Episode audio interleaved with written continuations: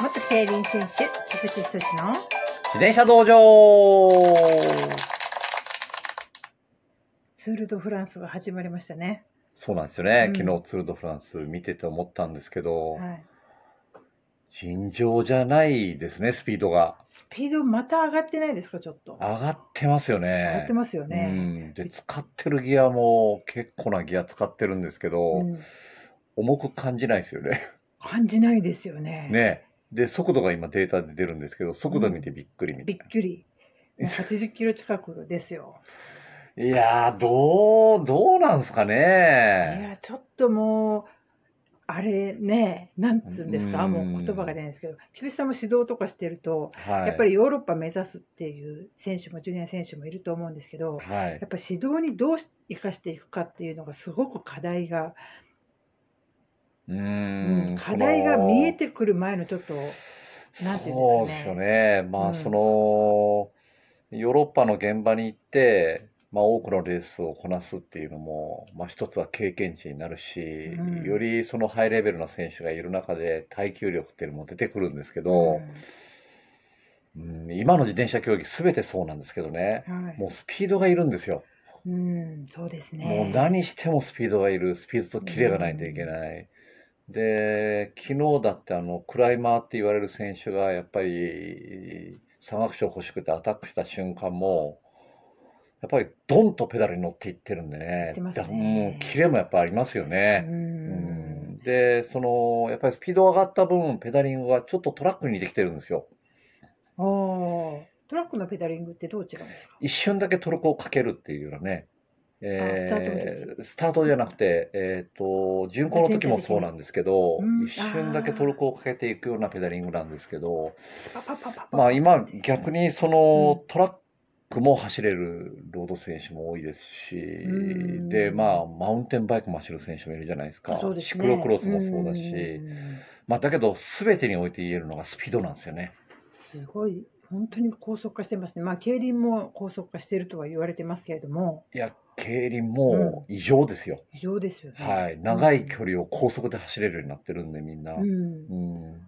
競輪は機材変わってないはずじゃないですか。そうですよね、うんトレーニングじゃないですかね。へうーんやっぱ進化するスポーツ。そうそう、まあ、そうやって宣伝してますけど、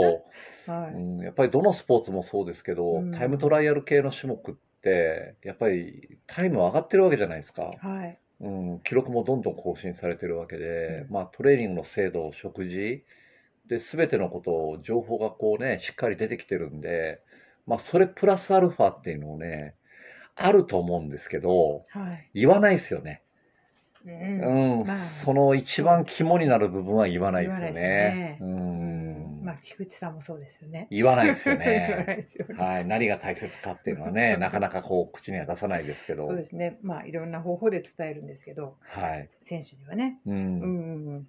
そこをね、やっぱりちょっとこのい映像を見たら、うんヨーロッパに行く前に日本でやることがあるんじゃないかなと思ってしまいますね。逆にそれができないと、はいうんヨーロッパに行くことが強くなる要素ではないのかもしれない。まあそのネバーランドじゃないですけど、行ったらなんかね、ふわふわとしうてんそありうなの夢のね、うん実現に向かうみたいなことはもうないんじゃないかなと。何か根本的な何かが、何かがさっぱりわからないんですけど、いや、やっぱ何りかありそうなやるべきことはしっかり日本で基礎となるものは作っていって、うんえー向こうのレースに向かうっていうのが、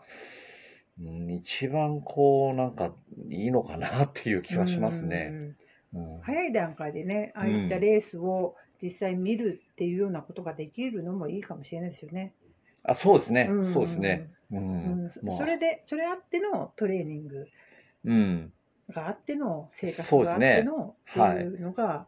一番イメージがつきやすいのかな。うんだって日本でうね、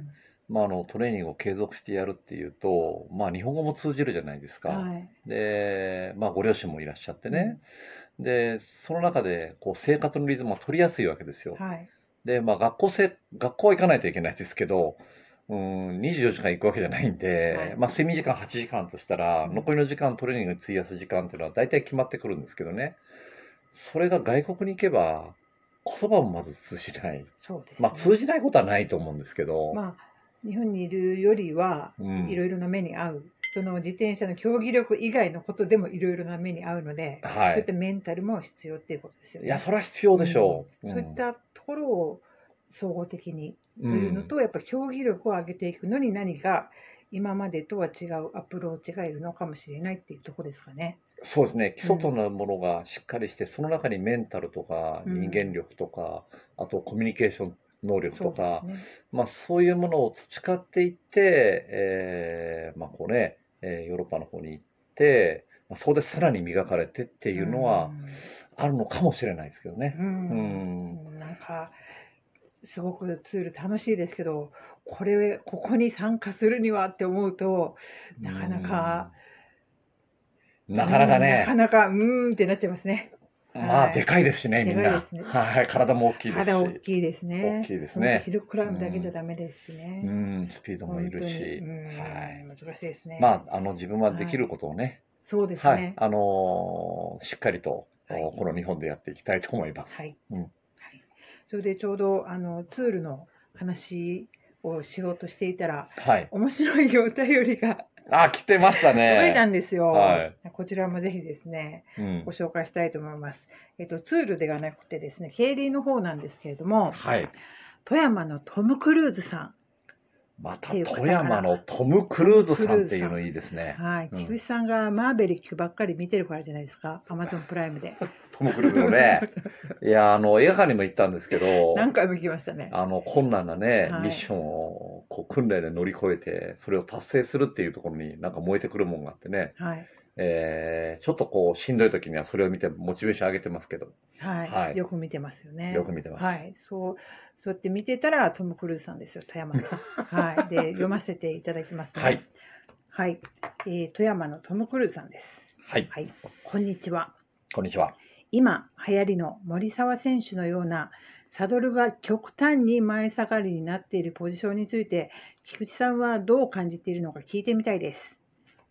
良いと思いますとか良くないと思いますっていう一刀両断のコメントではなく、はい。良いと思うならなぜいいのかおお良くないと思うならなぜ悪いと思うのかクロードじゃないですか、この説人。明していただけると嬉しいです。よろしくお願いしこまのす。人はアマチュアアじゃないんじゃないですかね。そうですね。アマチュアじゃないですか、クロードですかっていう、ちょっとね、えーはい言葉がちょっと、 あの、違いますけど、はい。うん、結構詳しい方じゃないかなと思うんですけはど、はい。い。えー前下がりのサドルなんですよ、極端に。もう見ましたよ、松山で。見ましたか本当にすっごい前下がり。テレビで見るより前下がり。あれ。ね、競技はダメなんですよ、実は。あ、ダメなんですか競技は水平面での角角度が決まってるんですけど、あー森沢選手のあの角度度あは、れは。 UCL のルールではもうアウトなんですよ。うんけど、日本の競輪では OK なんですよね。あ、競輪はないんですね、はいサドルの角度は。はい、OK なんですけどいやあれねは。すごいまずは体幹がいりますよね。体感が。はい。うんえーまあ、上半身をこうね、えーコンパクトにしながら自転車って股関節を折り曲げて、えー乗るんですけど、その一瞬ペダルに乗る瞬間に上半身を支えてるんですよ。はい。で、上半身支えることで体重がその瞬間ペダルに乗るんですけど、うんえーもしも体幹がなかったら、ドンとハンドルに乗っちゃいます。あ、そうですよね。あはいあれだけ前に下がって。そう、もうハンドルに乗っちゃって、えー結局体重がもうペダルに乗らないので、まあ足の力だけで回転上げようとしても、やっぱり踏み上がらないんですよ。うんけど森沢選手は、そこで体幹しっかりしてるんで、その一瞬トルクをかける瞬間に、えー正しい位置っていう言い方おかしいんですけど、はい一番自転車が進む位置でかかってるんですよ。うん、そこを見つけたんですね。。そこを見つけたんですすよね。うんうんえーまあもともと森沢選手はロード選手なんですよ。そうですよね。はい、自分見てるんですよ、アンダー23の時あ、にそうなねん、ですか。えー、いいと九州の大会ですけはど、スプリントになって、2位だったかな、優勝したかなっていうの、ちょっと、いいって聞いたよはい、覚え、うる覚えなんですけど、はまああの山も登れたし、はいスプリントも強かったんですようね。んそこから競輪の方に脚力をこう変えていって、今もグランプリ選手に。ですよ。なったんですけどごいですねロードかまあらもともと自転車の扱いは上手だと思うんですよ。うんはい。うん、集団でこう走る中でも、まあ、位置取りもしっかりしてましたし、スプリント力もあった、まあ、その選手が競輪の中で大きなパワーをやっぱり出すためにっていうあの前下がりのサドルじゃないかなと自分見てるんですよう。んうん森沢選手は体幹が強いのでできるっていうのと、はい、自分で一番いいポイントを見つけたんですよね。そうですね。で、うんそんなに大きい体の選手じゃないんですよね。はい。そうですかね。はい、うんはい。まあ、どちらかというと小柄な方なのかな、うんトップ選手の中では。はい。で、その中で、やっぱりこう、より大きな体格の選手に対して、パワー勝負しないといけないから、うん結果、あのフォームが自分にとって一番こう、パワーがこう、自転車に伝わって進むっていうところをね、うん見つけたんだと思うんですけど、うんうんなかなか真似できないと思い真ま似す。できないですよね。はい。これは良い点というイメージの今お話だったと思うんですけど、はいこういった特徴的なこうポジションでの、うん乗ることに対して悪いと言いますか。えーまあ、年間100レースあるとして、はいえー調子が下がってきたときに、はい。調子を取り戻すのが結構大変じゃないかなと思います。一年のうちの上げ下げ。上げ下げが。でう。うんんだからうんそこあたりはね、まあ、あの自転車経験も長いですし、はいまあ、何がこう今現状自分が調子悪い原因かっていうのは森澤選手探るので修正は効いてると思うんですけど、はい。うん、ポイントがねやっぱり乗るポイントがすごい狭まってくるんで、はいまあ、そのポイントがずれ始めた時は自転車の進みが悪くなりますよね。うん年間通して安定さすっていうことが結構大変だと思いま大す。変だと思う。うん、なるほど。うんずっと気になってたんで、はい。今日ゆっくりお話聞けてよかったです。ね、前々から言ってましたね。あの前下がりはすごかったって実際言っ見てたらましもったよとすね。ごかったんだ。うんすごいすごいですよね。すごいですよ。うんなんでフォームも独特ですもんね。はい。まあ、あれでうねん、えさばきもいいですからね。いいですかうらん、やね。っぱりこんう、いろいろなところでね、うんまあ、器用なこともありますし、まあ、より大きなパワーをあの作るために、あの本を